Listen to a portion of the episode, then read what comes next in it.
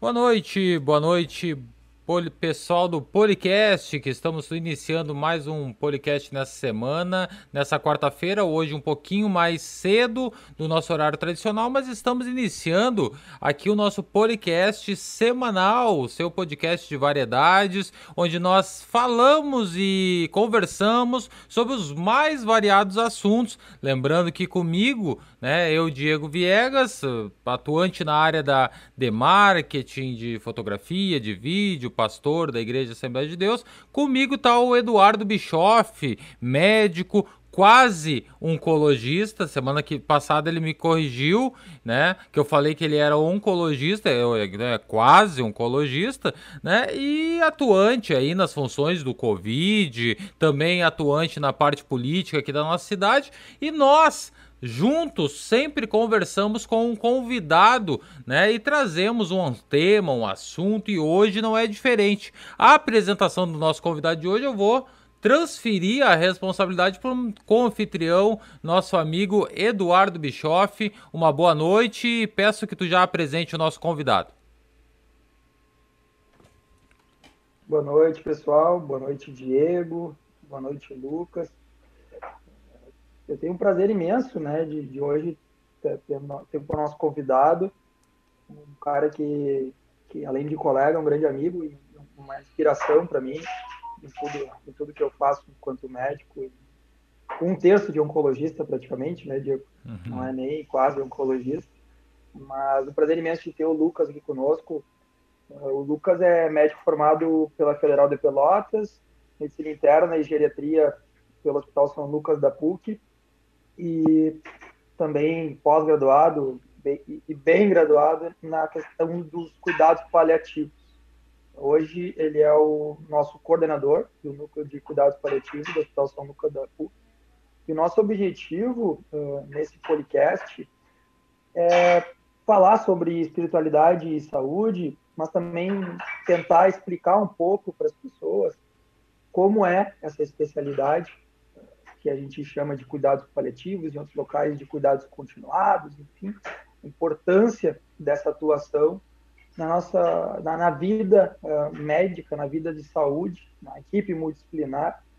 E a gente tem o prazer de ter o Lucas aqui conosco hoje. Queria de pronto agradecer pelo por ter aceitado o convite. Ele que está no seu último dia de férias, na equipe multidisciplinar e tal. Uh, e que tem uma ligação com a nossa cidade, né? Eu prometi que eu não ia falar muito sobre isso, mas o Lucas ele tem uma ligação forte com a música também, já teve algumas vezes na fábrica de gaiteiros, além de médico, geriatra e paliativista, é músico, toca a bateria como, como poucos aí. Enfim, Lucas Ramos, uh, prazer te ter aqui.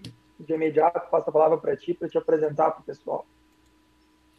Muito bem. Boa noite a todos. Obrigado, Diego. Eduardo aí pelo convite. É, sempre muito bom, né? É, como, só uma pequena correção, Eduardo, para não passar assim, eu sou formado pela Católica de Pelotas.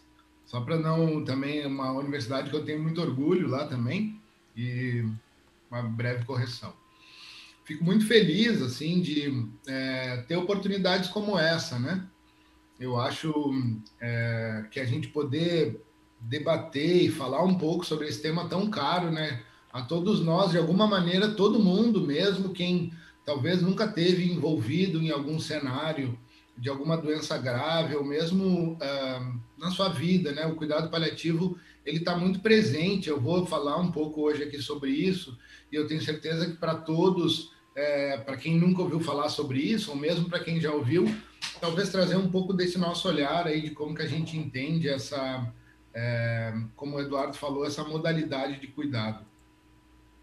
Eu acho que não tem como. É, é, o Eduardo falou que não ia falar muito sobre isso, mas eu já, para como eu sou muito é, contraventor, eu vou começar falando sobre a minha parte musical, porque eu acho que isso pode é, mudar muito a nossa experiência profissional, certo? É, eu é, também ministro algumas aulas na Escola de Medicina da PUC, ali, mesmo em algumas outras universidades, ou mesmo em momentos como esse, ou momentos de alguma fala minha sobre algum assunto, é, eu sempre trago isso e pergunto, principalmente para estudantes de medicina, né? O que, que vocês fazem quando vocês não são médicos? Isso pode ser, é, essa pergunta pode ser, deve ser feita a todos nós, né? Com relação às nossas profissões, sejam elas qual for.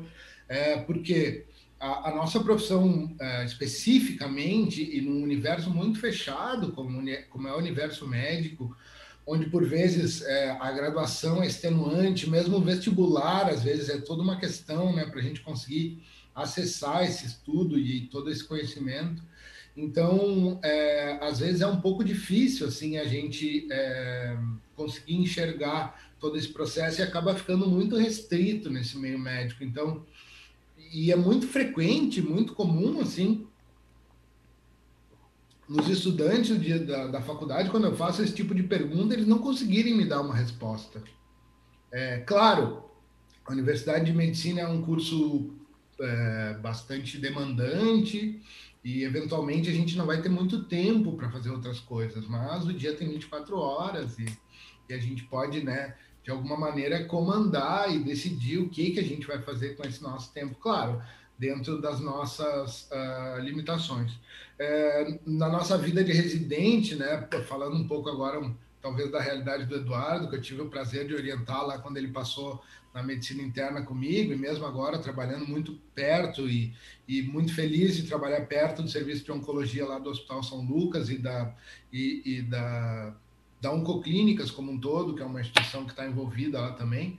É, eu fico muito uh, quando eu falo sobre esses temas assim é, é, muito interessante ver esse tipo de resposta. E voltando ao tema do, do, Eduardo como residente que às vezes na residência é difícil mesmo porque o tempo é muito aí sim é, o tempo se torna muito curto e as 24 horas poderia ter umas algumas a mais assim para essas atividades extras mas de alguma eu trazendo um pouco para mim né é, eu, quando era residente, por algum momento tive que abdicar de muitas coisas da música também, o que é, que bom que depois eu consegui retomar, talvez pudesse ter feito diferente, mas o fato é que é, eu não consigo mais é, dissociar o médico do músico, sabe? A personalidade e, e, a parte profissional e pessoal, e de alguma maneira é, é difícil dizer é, o, o, o, quanto uma coisa interfere na outra, né? Mas eu vejo que, é, independente de qual prática se tenha, além da prática médica, essa, esse olhar ampliado, ele de alguma maneira vai estar dentro da filosofia do cuidado paliativo, né? Que é o que a gente vai falar um pouco a partir de agora. Uhum. É, Para quem nunca ouviu falar sobre cuidado paliativo, é, cuidado paliativo é uma modalidade de cuidado que se aplica para pessoas com doenças ameaçadoras de vida, é, sejam elas crianças ou adultos, por meio da prevenção e do alívio do sofrimento, é, tentando melhorar ao máximo a qualidade de vida desse paciente.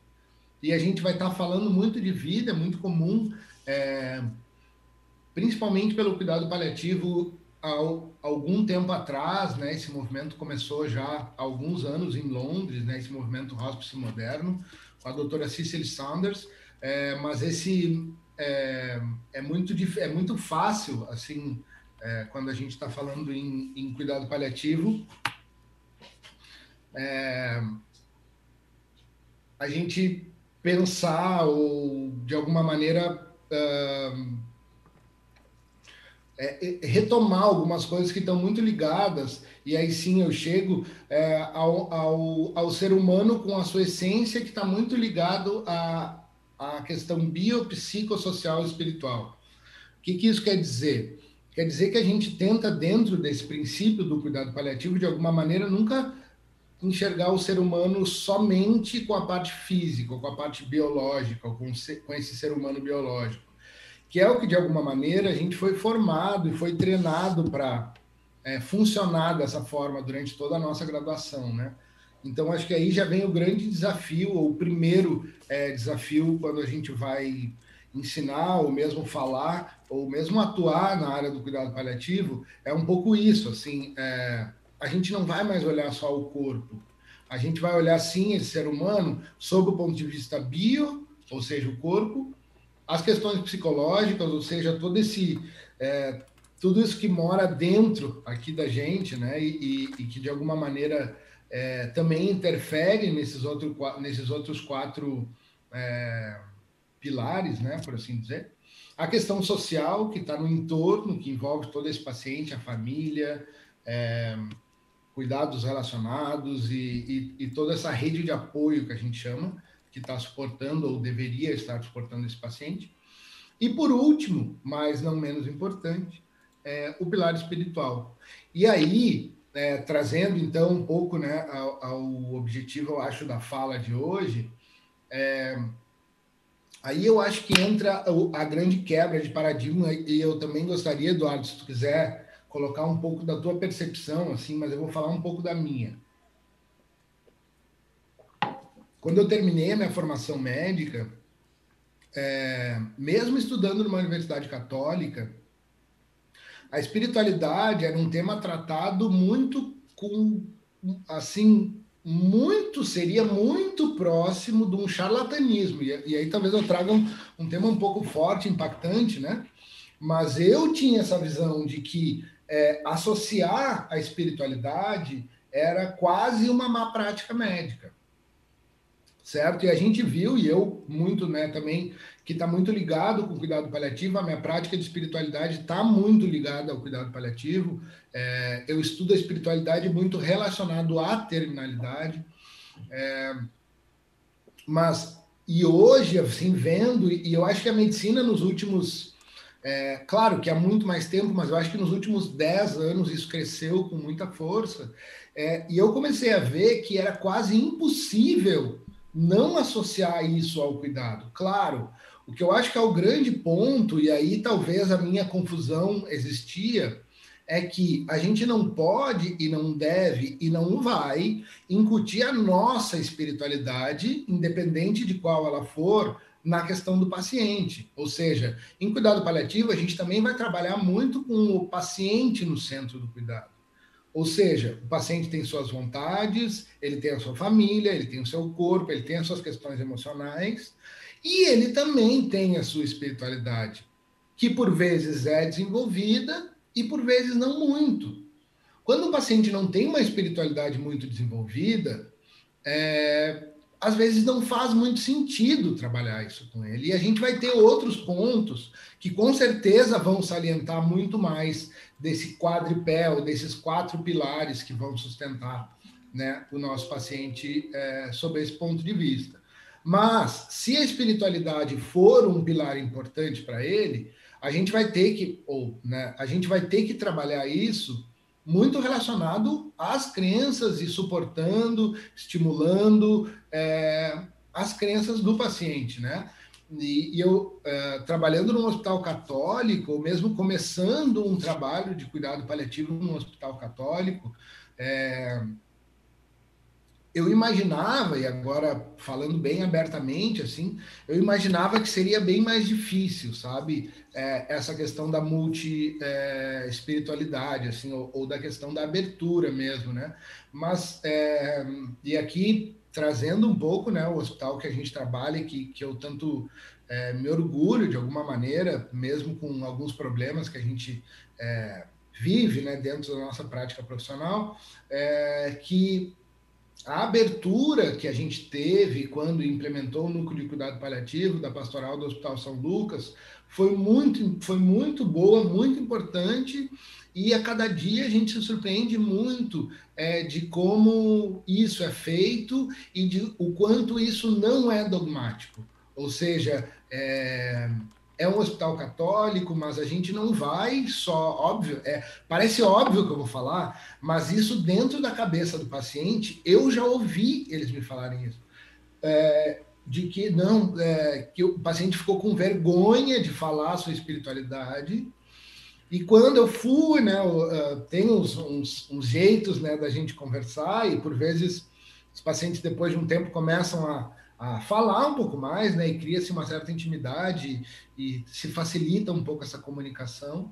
É, e quando o paciente consegue dizer que ele é, por exemplo, de uma religião neopentecostal ou mesmo de uma religião de matriz africana, e ele vê que isso é possível dentro de um hospital católico, isso não vai mudar de nenhuma maneira o cuidado dele dentro da instituição, parece, principalmente, e aí por isso que eu trago, né, para quem tem esse tema desenvolvido, para muitos pacientes isso não faz sentido, mas para quem tem, parece que tira um peso assim de cima das costas, sabe? É, isso é muito mais comum em religiões de matriz africana. É, claro, eu imagino que para todas, assim, deve ter, é, existam algumas questões é, mais relacionadas ao preconceito religioso, que é uma questão que a gente tenta trabalhar muito dentro da instituição. Mas eu vejo que as religiões de matriz africana, isso é mais, pelo menos eu noto mais, assim, é isso de, de é, falar, é, não, sou, não, sou católico, daí tu, daí tu vai, vai, vai, vai, até que de alguma maneira né, acaba, acaba se, se colocando um pouco isso. É, muito bem. Dodinho, qual a tua percepção sobre a espiritualidade quando tu saiu da faculdade de medicina? Bom, eu, eu fiz uma faculdade federal, né, Aquele tempo lá, eu acho que ofertavam uma cadeira eletiva na, na Federal de Ciências da Saúde voltada à questão da espiritualidade. Eu acabei não fazendo naquela época. É uma cadeira letiva, uma cadeira que você poderia optar, né? E hospital, de referência, hospital com, com, com, com matriz, de passagem, católica, né? Hospital, complexo hospital de Santa Casa. É, eu sei que hoje isso está muito mais desenvolvido lá também, mas eu, eu deixei de, de, participar lá desde 2015. Naquela época, a gente via muito pouco, né? E, e, e, realmente essa percepção que tu encontraste quando começou o teu trabalho, né? Que eu pude uh, ser testemunha que tu iniciou sozinho, praticamente sozinho e hoje tu tem um núcleo com profissionais junto contigo, um apoio, uh, especialmente da questão espiritual, tu, tu pode trazer uh, o que o, o, paciente achar melhor e quiser, né? isso eu não via naquele momento que, que eu fiz a faculdade, né? Eu participei, ainda no segundo ano da faculdade, eu participei do voluntariado para começar a ter, uh, conviver mais com pacientes e coletar história, história clínica, conversar no início da faculdade, assim. E mesmo no voluntariado uh, se puxava, posso dizer de passagem, assim, sem preconceito algum, eu sou católico, não tão praticante, né? Mas se puxava muito mais para o lado católico. Né? E essa questão que tu passasse, Lucas, depois, enfim, me formei, trabalhei no interior, fiz plantão para tudo que é lado. E voltei na medicina interna no Hospital São Lucas da PUC, presenciei seu trabalho, participei e hoje presencio na parceria também que a gente tem com a oncologia. Essa questão que tu falaste é muito viva, né? As, as pessoas com religião de matriz africana, elas, é muito raro alguma dizer para nós que é de, de, de religião africana, né? E quantos momentos bonitos a gente pôde trazer, né, Lucas, muito por tua, por tua atuação e para o teu, teu núcleo, né, de cuidados paliativos, a possibilidade dessas pessoas, seja o termo em que, em que eles acreditam ser o correto, mas fazer uma passagem, uh, deixar esse mundo uh, da forma que eles acham melhor, da forma que eles que eles uh, que eles queriam que fosse, né? A gente já teve oportunidades em que puderam, ah, tem algum problema, doutor, de deixar o, a nossa oferenda, deixar nosso ritual. Enfim, já teve leitos com um copo d'água embaixo do leito. Para nós, que estamos de fora, uh, pode não servir, não pode ser nada, mas para o paciente, para a família dele, pode ser uma coisa extremamente importante, né? E a gente poder trazer isso para a prática melhora muito a, a nossa, não só empatia, mas também a relação médico-paciente, né? E nesse momento, né, Lucas, eu queria aproveitar para a gente puxar a questão da espiritualidade e a gente vive num, num, momento da medicina em que muito fala de medicina baseada em evidências, né? É, a gente tinha uma, uma geração de colegas que não trabalhava muito essa questão da medicina baseada em evidências e continua não trabalhando tanto, mas nunca teve tão viva uh, com relação à vacinação, com a questão de, da pandemia, enfim, a questão da, da medicina baseada na, nas evidências. E a gente sabe, e tu pode nos passar muito bem, que espiritualidade e medicina, especialidade de saúde, não só medicina, uh, existem estudos, né, que mostram que os pacientes têm melhores desfechos clínicos, seja uh, na situação que for. É, tem saído, assim, entrando então um pouco no tema da espiritualidade e o quanto isso realmente mudou. Eu também, é, mesmo fazendo uma universidade católica em Pelotas, como eu disse no início, eu fiz uma disciplina de, de religião, é, que aí a gente já vê que não, não contempla tudo que a gente deve estudar né, com relação à espiritualidade em saúde. Mas hoje, no currículo da PUC, lá, que eu não sou professor, mas dou algumas aulas como professor convidado e estou muito é, vinculado ao, ao, serviço de medicina interna lá, então tô, é, faço parte de alguma maneira da, de algumas aulas da graduação. E, e, e, na PUC hoje existe uma disciplina que chama Espiritualidade em Saúde, uma disciplina obrigatória que faz parte do currículo e que é visto a espiritualidade com esse olhar que a gente está falando uh, hoje, não com o que a gente falava ontem, ou que eu estudei né, na, na Universidade Católica de Pelotas. É, eu tive a oportunidade de dar uma aula sobre terminalidade, espiritualidade e terminalidade, né? Falando muito, né? e na verdade o professor Ivan Tonello, que é um grande professor que a gente tem lá na PUC, é, me convidou para dar essa aula. É, e o que eu fiz, na verdade, foi muito contar histórias, assim, histórias que eu vivenciei. É, que realmente, é, quando a gente consegue acessar essa questão da espiritualidade, muda muito a relação de cuidado e como que é, como que se dá essa nossa relação com, com, com o paciente e com a família. Me lembro muito de um caso que foi da, até era da equipe da oncologia, paciente jovem com câncer de, é, se não me fala a memória, era um câncer de testículo ou um osteosarcoma, não me lembro, mas era um paciente bem jovem, assim, de 20 e poucos anos, é, numa cidade do interior, toda a família de músicos, é, ele tocava, tinha uma banda de baile gaúcho e toda a família dele também é muito vinculada a uma religião, né, um pentecostal. É, o pai dele, eu acho que era pastor, e ele e a família toda dele cantavam na igreja. É, e esse paciente estava ainda não estava em processo ativo de morte, mas já estava numa fase bem avançada de doença e aquela provavelmente não é, eh, não, aquela provavelmente seria a última internação dele. E ele disse para nós que a, a gente sempre, é, dentro do cuidado paliativo, a nossa anamnese, que é uma ferramenta que a gente usa para, de alguma maneira, estruturar a nossa conversa dentro da medicina, a anamnese é o que vai nos dar informações que a gente vai ter conversando com o paciente, né? A anamnese de cuidado paliativo é um pouquinho diferente e ela trabalha algumas outras questões, como a questão da espiritualidade, que é uma questão que às vezes não aparece muito numa anamnese é, convencional. Uh, e trabalhando isso com, com, dentro dessa nossa anamnese, tem uma parte da anamnese que é o que a gente fala dos desejos, né? Tipo, é, que, que você gostaria que acontecesse? Ou o que, que seria bom para ti se acontecesse nesse momento? Ou que, sei lá, a gente trabalha é, em cuidado paliativo, uma das nossas expertises também é muito a questão da comunicação, né? É, então a gente trabalha muito com questões, com perguntas muito abertas, assim. É, tem técnicas, algumas estratégias de comunicação que a gente utiliza, e eu também fico muito feliz de estar conseguindo implementar isso dentro do currículo é, da PUC, né? Que é um assunto que eu nunca estudei é, dentro da minha, de toda a minha graduação. É, de alguma maneira, o que, que a gente faz, principalmente nós clínicos, né, Eduardo? A gente que não opera ou não tem uma habilidade manual envolvida, a nossa grande expertise é comunicação. A gente vai ter que convencer a pessoa a tomar um remédio, convencer, entre aspas, explicar para ela o que está acontecendo. Claro que eu vou ter que fazer um bom diagnóstico, eu vou ter que estudar muito aqui, mas não adianta se a pessoa não fizer as coisas que eu acho que são os. Né?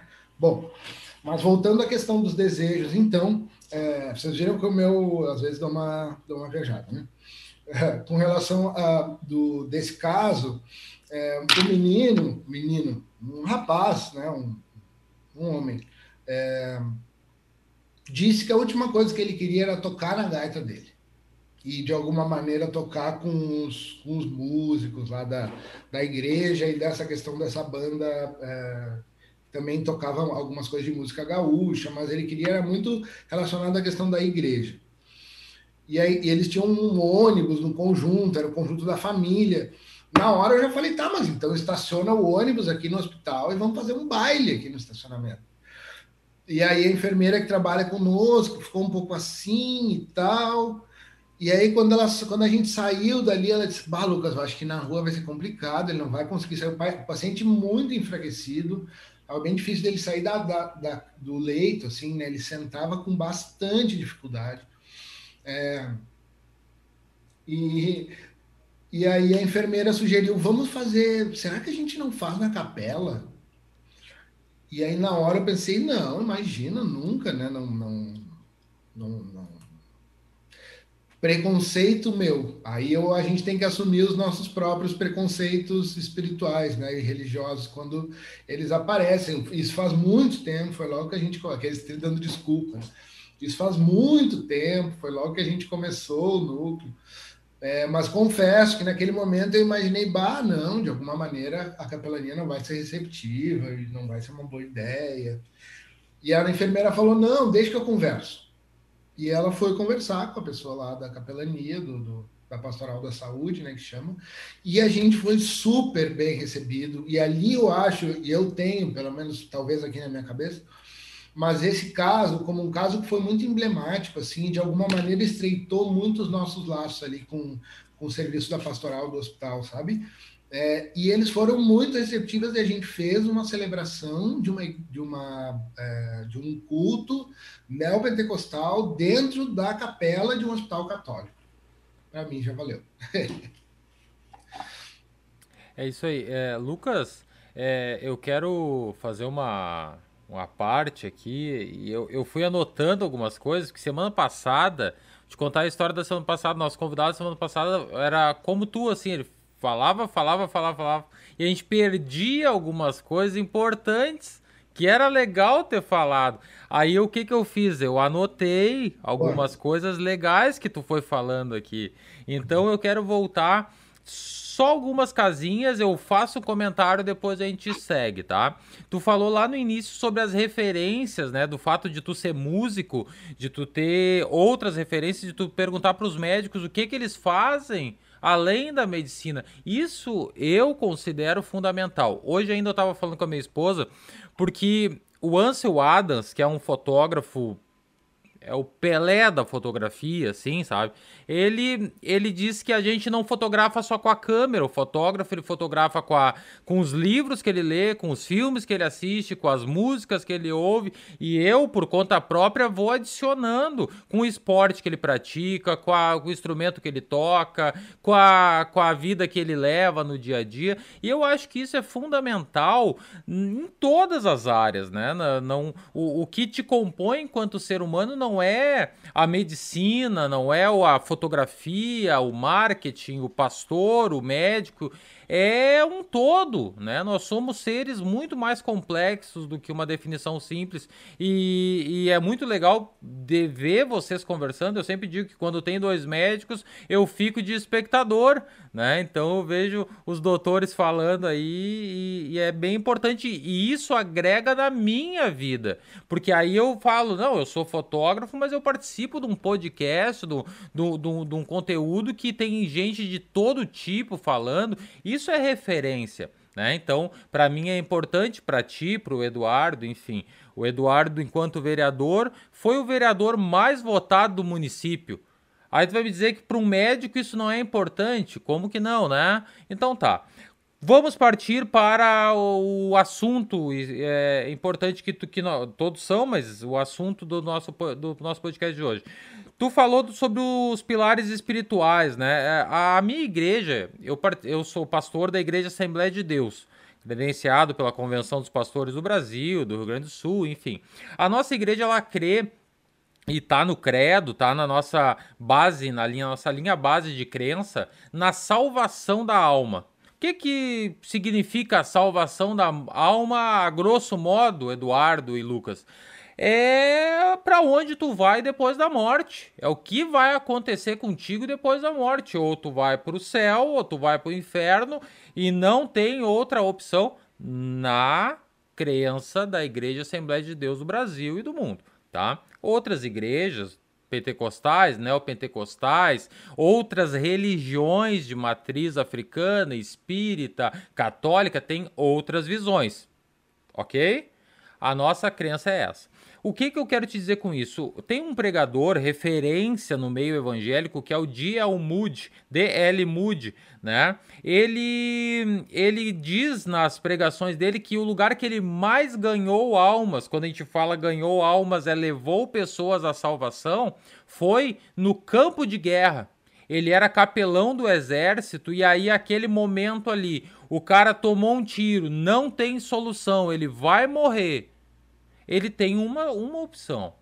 É? E aí ele apresentava essa opção. Na nossa crença evangélica cristã, a salvação ela vem a partir de Jesus Cristo e da crença em Jesus Cristo. Então ele oferecia a salvação, ofertava Jesus, aquela pessoa se convertia o evangelho nos últimos minutos de vida ou não. Né? É uma opção, todos nós temos o livre-arbítrio para isso. É, uma coisa importante é, é, e, eu, e eu quero trazer para vocês. E é uma pergunta, pode ser para o Eduardo, para o Lucas. Vamos deixar é, o Lucas falar nesse sentido, porque é o nosso convidado. Uh, nós cremos no milagre. Eu, como pastor, creio no milagre. Eu acredito que enquanto há vida, há esperança, e por mais que o médico diga assim, não, não tem mais salvação, não tem mais cura. Se se eu leio na Bíblia e acredito que Jesus transformou água em vinho, curou as pessoas, salvou da morte muitas pessoas, trouxe da morte pessoas, por que, que eu não acredito que acontece hoje? Ok? Então, nós. E aí eu, eu, eu acho legal o relato que tu trouxe, Lucas, que foi de um gaiteiro, de uma banda de igreja, né? E eu acredito que os, os músicos lá, eles tinham fé também. Eles tinham fé que aquele gaiteiro poderia ainda sair daquela situação e tocar com eles e continuar a vida. Não aconteceu, porque nós sabemos que apesar da crença no milagre, a vida ela continua sendo finita e ela se encerra para todos, para mim, para ti, para o Lucas, para o Eduardo, para o pastor, para o padre, para o papa, para o bispo. Né? Então, Dentro disso, nós tentamos sempre trazer essas duas visões. A esperança, a fé de que algo ainda pode acontecer, a situação ainda pode mudar, nem tudo está perdido, mas também a crença que se a pessoa partir, se a pessoa morrer, chegar ao fim a sua vida, ela vai ter um futuro próspero pela frente, porque nós cremos no que? Que a pessoa que, que, que, tem Jesus, que tem a salvação, ela vai para o céu. Né? E, e a Bíblia nos dá embasamento para acreditar que no céu é melhor que aqui. Então, tecnicamente, se a pessoa morrer, ela vai estar melhor que nós. Né? Então, são essas duas linhas que a gente tenta levar em paralelo. Não desacreditar dos médicos e da medicina e de tudo, mas trazer sempre a esperança ou da cura ou de uma vida que vai ser uma vida de paz, de tranquilidade no céu com Deus. Né? Eu coloco essa pauta agora para o Lucas, se ele quiser deliberar. Sabe assim, Diego, que muito frequentemente, né, e o Eduardo acho que já acompanhou de algumas vezes, é eu sendo perguntado ah, diretamente assim, doutor, eu tenho cura. Essa resposta, ela pode ser dada de várias formas.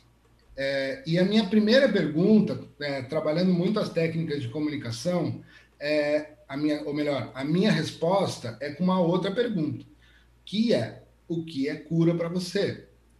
A cura, ela é muito maior do que a cura do corpo, principalmente para quem tem a espiritualidade desenvolvida. Como eu falei antes, nós estamos trabalhando em quatro pilares. O corpo é um. Então, talvez a gente não tenha, e muito frequentemente em casos, principalmente onde eu trabalho, a gente não tem a cura do corpo, mas isso não quer dizer que a gente não tenha cura. É, eu acho que isso, por mais que não é, seja um pouco. Hum, pode parecer um pouco meio curva de rio, assim, sabe? De não, de não abordar o assunto, mas eu acho que isso representa muito mesmo que é exatamente isso. O ser humano ele tem é, essa, essa, essas quatro partes envolvidas. E, e, frequentemente, quando a gente é perguntado sobre cura, a gente está sendo questionado da cura do corpo, mas isso eventualmente não é o mais importante. Ou seja, é, mesmo quando ah, isso fica difícil ou muito pouco provável, né, a gente tem outras outras uh, outros jeitos de alcançar, eu até anotei o que o Diego falou, a salvação da alma, né? Eu acho que esse é o nosso grande é, objetivo de todos, de alguma maneira, independente da espiritualidade, pelo menos eu penso assim, a partir da minha espiritualidade, que não envolve uma religiosidade específica.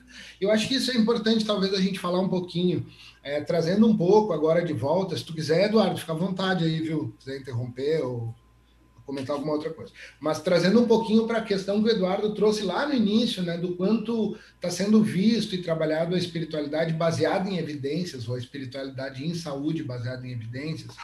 É um primeiro ponto que é bem importante a gente fazer a diferenciação de religiosidade e espiritualidade. A religiosidade está muito vinculada a um dogma, alguma estrutura, a, a, a, algum conjunto de normas e de regras por onde se segue é, e fica à vontade também, Diego, se tu quiser completar. Tal, Não, provavelmente eu concordo, fala com concordo, muito mais concordo propriedade contigo. que eu. É, que então a religiosidade está muito ligado a isso.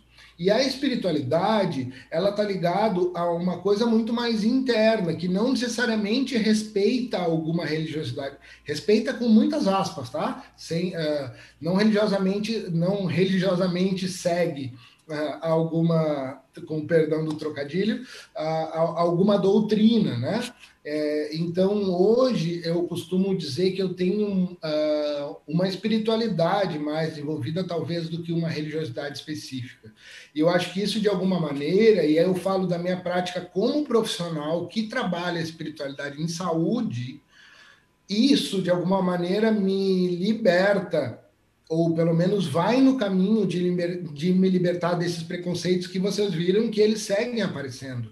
É, de alguma maneira, a gente, é, como ser humano, né, a, o preconceito ele está muito internalizado. Então, eu vejo que buscar práticas de trabalhar a minha espiritualidade, talvez não tão ligado a uma religiosidade específica, me coloca mais em contato com todas de alguma maneira. E eu, eu ouço muito isso, Diego e Eduardo, uh, hoje, assim, perguntando né, da religião das pessoas, que isso é uma prática que eu faço para todos os meus pacientes.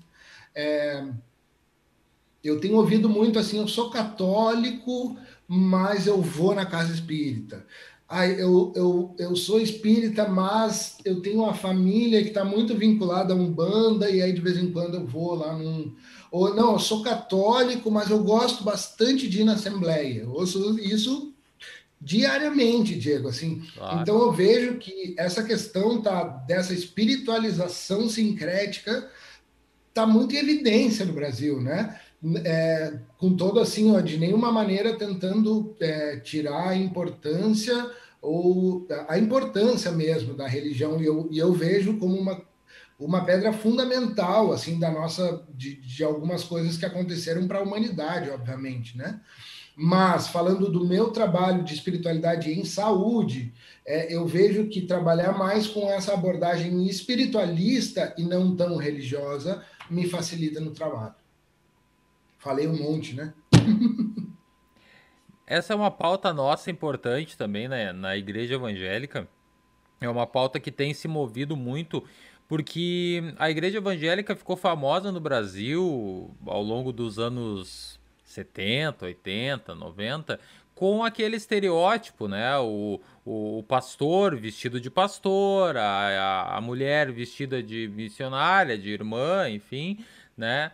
E, e hoje a gente vive um, um momento na igreja evangélica que não é um momento de agora, é um momento aí de 10 anos para cá, de justamente de desligar o, o, a parte espiritual da parte visual, né? Não necessariamente aquela pessoa que tem cara e jeito de, de, de pastor, de crente, de irmão, de seja lá o que for, é necessariamente cristão, Né? Eu falei num podcast há um tempo atrás que o, o cristianismo ele é, ele tem que ser e ele precisa ser prático ele precisa estar é, no nosso dia a dia de uma forma que a gente que mude a nossa vida e as nossas decisões.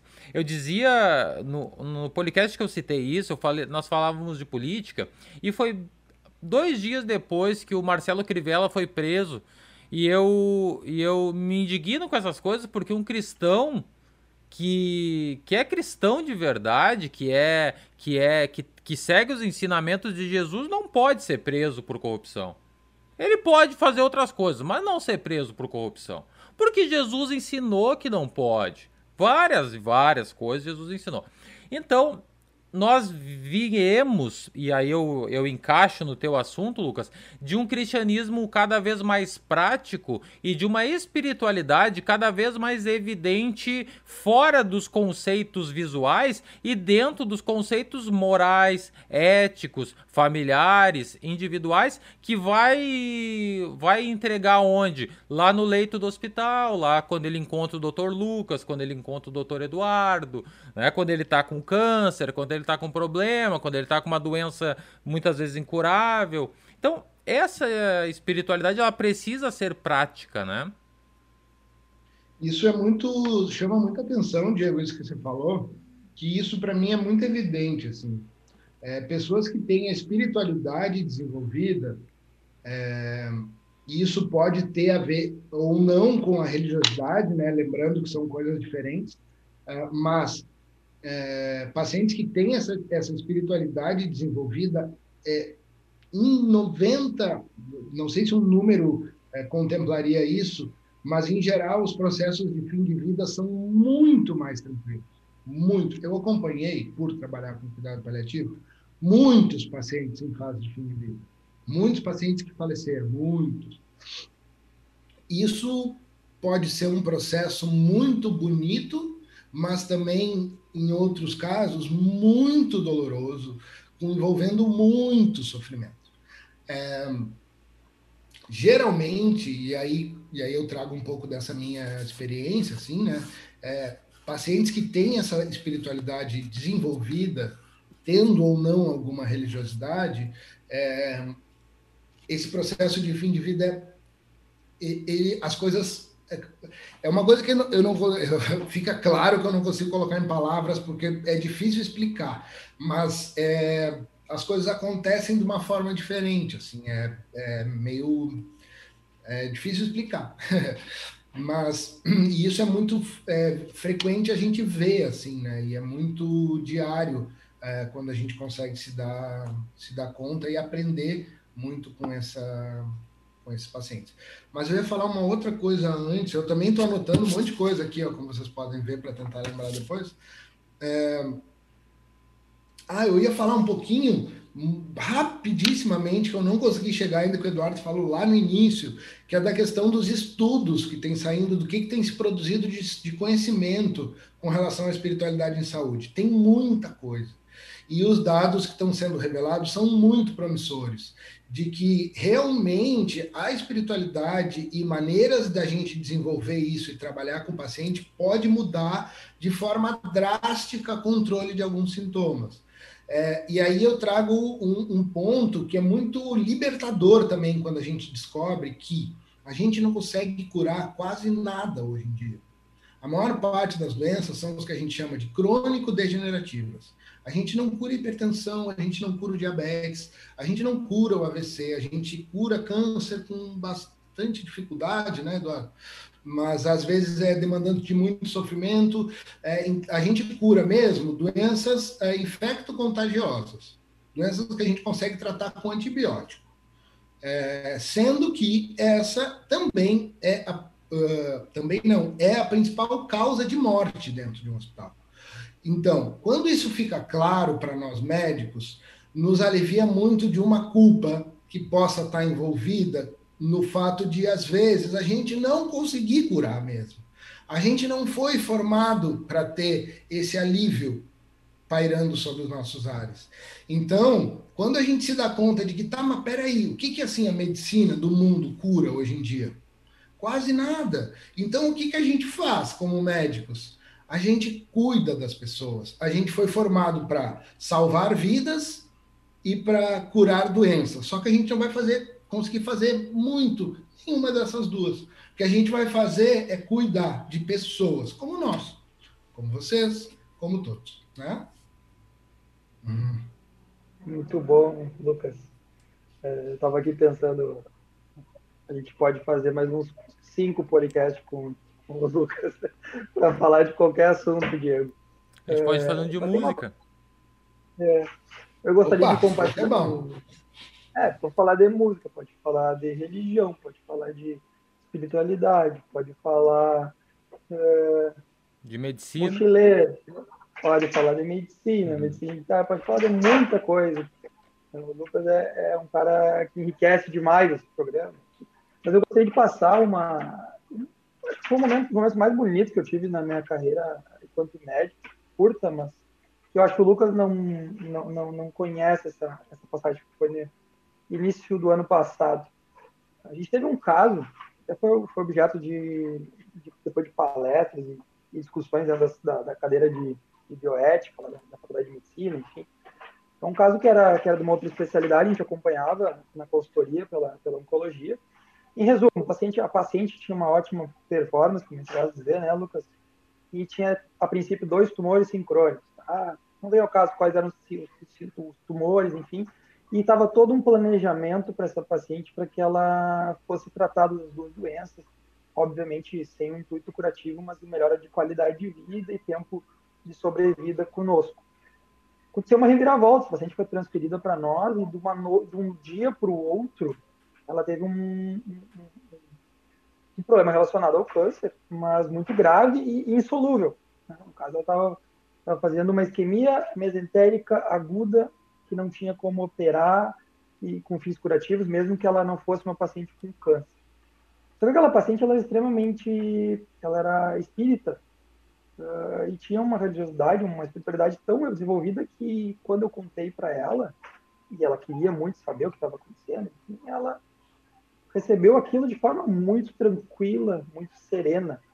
Disse: "Ah, se for para se for para aí eu vou ir, enfim, ligou com as palavras dela e claro que ela estava com bastante dor, enfim, e a gente entrou nessa fase, né, que como muitas pessoas acabam dizendo para nós, né, Lucas, ah, então não tem mais o que fazer, não, tem muito o que fazer.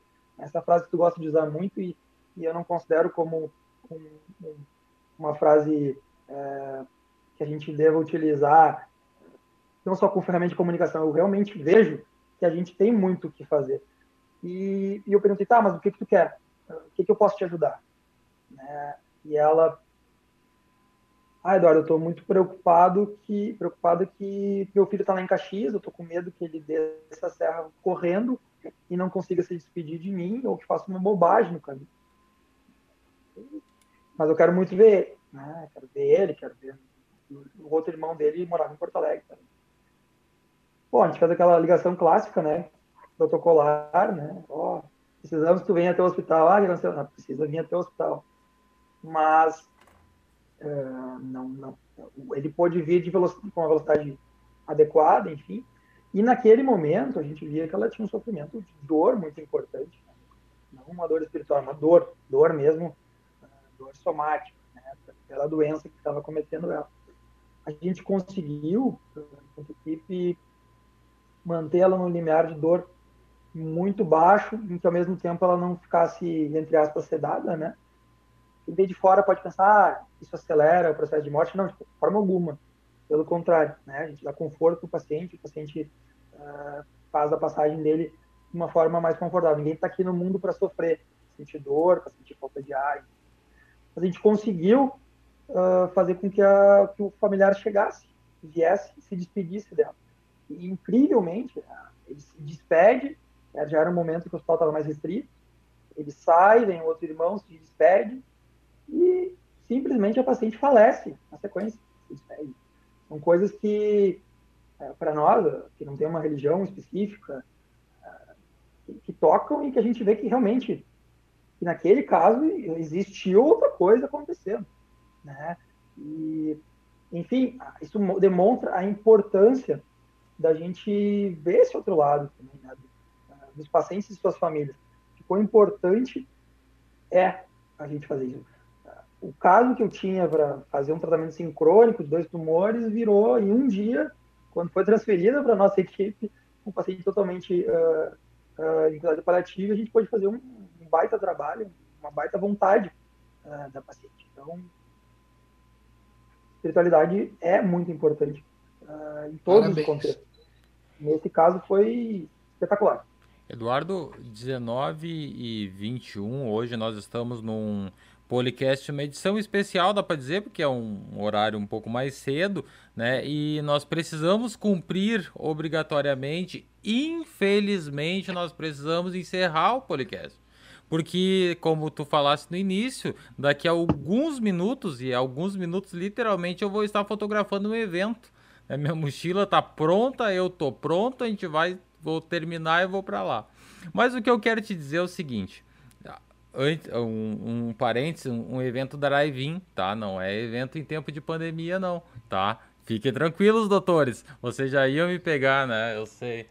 Tá, mas enfim. É, Eduardo, eu anotei aqui, nós poderíamos falar duas, três horas sobre isso. Eu anotei temas que foram me vindo enquanto tu falava. Uh, por exemplo, a, a questão daquela última ligação quando o paciente está sendo entubado agora por questão de Covid. O médico oferta de fazer uma chamada de vídeo com a família. Aquilo deve ser de, um, de, uma, de uma tensão absurda para o paciente, para a família, para todo mundo. Um, tive um amigo que perdemos faleceu em função do Covid, que optou por não fazer a última ligação. E ele, ele acreditava que ele sairia daquela situação e disse que não precisava fazer.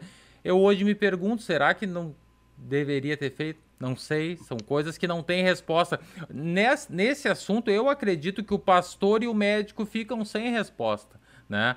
É, nesse, nesse caso. É, temos a última ligação. Tem uma questão que eu anotei aqui, que é uma palavra só, mas é cheia de polêmica, cheia de opiniões. Eutanásia. Não falem, doutores, segurem-se, doutores, porque nós não temos mais tempo. Mas no próximo, no próxima vez que nós trouxermos o Lucas, nós vamos tratar e abordar sobre esses temas aí sem limitação de tempo, sem limitação de nada. Então, me resta agradecer demais ao Lucas. Foi um período muito bom que nós passamos juntos. Foi um período que eu pude aprender contigo, com o Eduardo, como todos, to, como sempre a gente aprende, né? E, e, te agradeço muito a tua participação. Passo a palavra para o Eduardo Bischoff, depois o Dr. Lucas faz o, o, a última fala dele, o encerramento. Fantástico, Diego. É, a questão da distanásia, eutanásia, ortotanásia, né, termos que a gente usa dentro da medicina e tem dificuldade até dentro, é, dentro da, da, da academia é, para se discutir e para se entender, né? O Lucas sabe muito melhor que eu, já tratamos sobre isso. Né?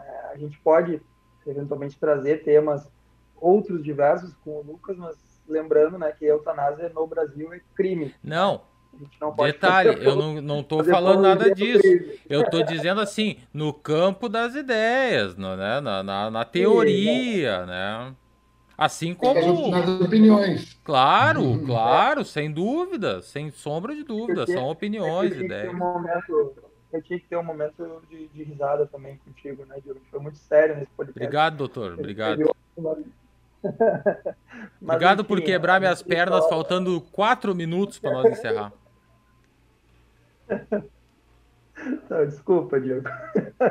Mas, enfim, a gente poderia ficar falando aqui horas e horas sobre diversos assuntos e vamos falar em outros momentos, né? Lucas, já fica convidado aí, porque alguns meses vai ser convidado novamente para a gente falar sobre outro tema ou sobre o mesmo, enfim. A gente pode pincelar nesse programa é, muito de espiritualidade em saúde e também algo de cuidados paliativos. É, eventualmente, se alguém e eu queria agradecer a presença de todo mundo que está participando aqui pelo Facebook.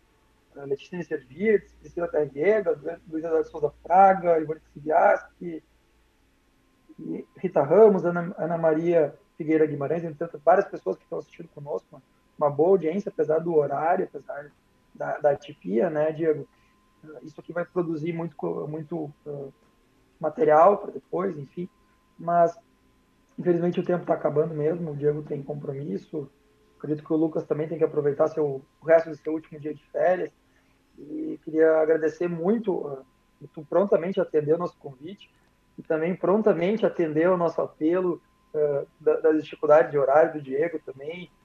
Eu e tu que somos adeptos do Diego, o Diego já me conhece maior, adeptos tem uma, um pouquinho mais de dificuldade com horários às vezes, enfim, mas brincadeiras à parte, muito obrigado por estar participando conosco, desculpa quando eu, quando eu falei que tu era da Federal de Pelotas, eu sabia que era de Pelotas, mas era da Católica, e temos grandes colegas oriundos da Católica de Pelotas, e é um prazer imenso ter, ter boa parte da minha formação contigo, boa parte da minha escolha pela oncologia passando por ti, e principalmente muito da, do que eu uso de ferramenta de comunicação aprendi contigo e nos cursos que tu promoveste. Então, agradeço muito a tua presença aqui em nome do podcast do Diego, de todos que estão conosco aqui. E acredito que vão ocorrer algumas dúvidas, as pessoas podem ficar à vontade de nos mandar no privado. que der, eu posso mandar para o Lucas, tento responder também. E com certeza isso aqui vai ter é, possibilidade de novos conteúdos para a gente trabalhar é, em novos programas. Muito obrigado, Lucas. Muito obrigado, Diego. Queria, por fim, passar uh, o professor Lucas para se despedir da gente. É, hoje eu ouvi de uma, de uma colega médica, é, e adorei quando tu falou agora do Adinho professor, porque isso acho que nos enche muito de orgulho, assim, né? É, um, nada contra os doutores, né? Mas eu terminei o meu mestrado, ainda não fiz o doutorado, mas quando alguém me chama de professor, isso me dá muita alegria, porque quer dizer que a gente está conseguindo passar um pouco disso tudo, né? É, para frente, né? Eu acho que esse é o nosso grande, grande objetivo aqui, é tocar um pouco dessa ideia do cuidado paliativo para frente. É, agradeço muito a todos vocês pelo convite. Lucas D.E.A. Ramos nas redes, arroba. Facebook eu não tenho entrado muito, eu ainda existo lá, mas é, talvez vocês não me achem muito por lá.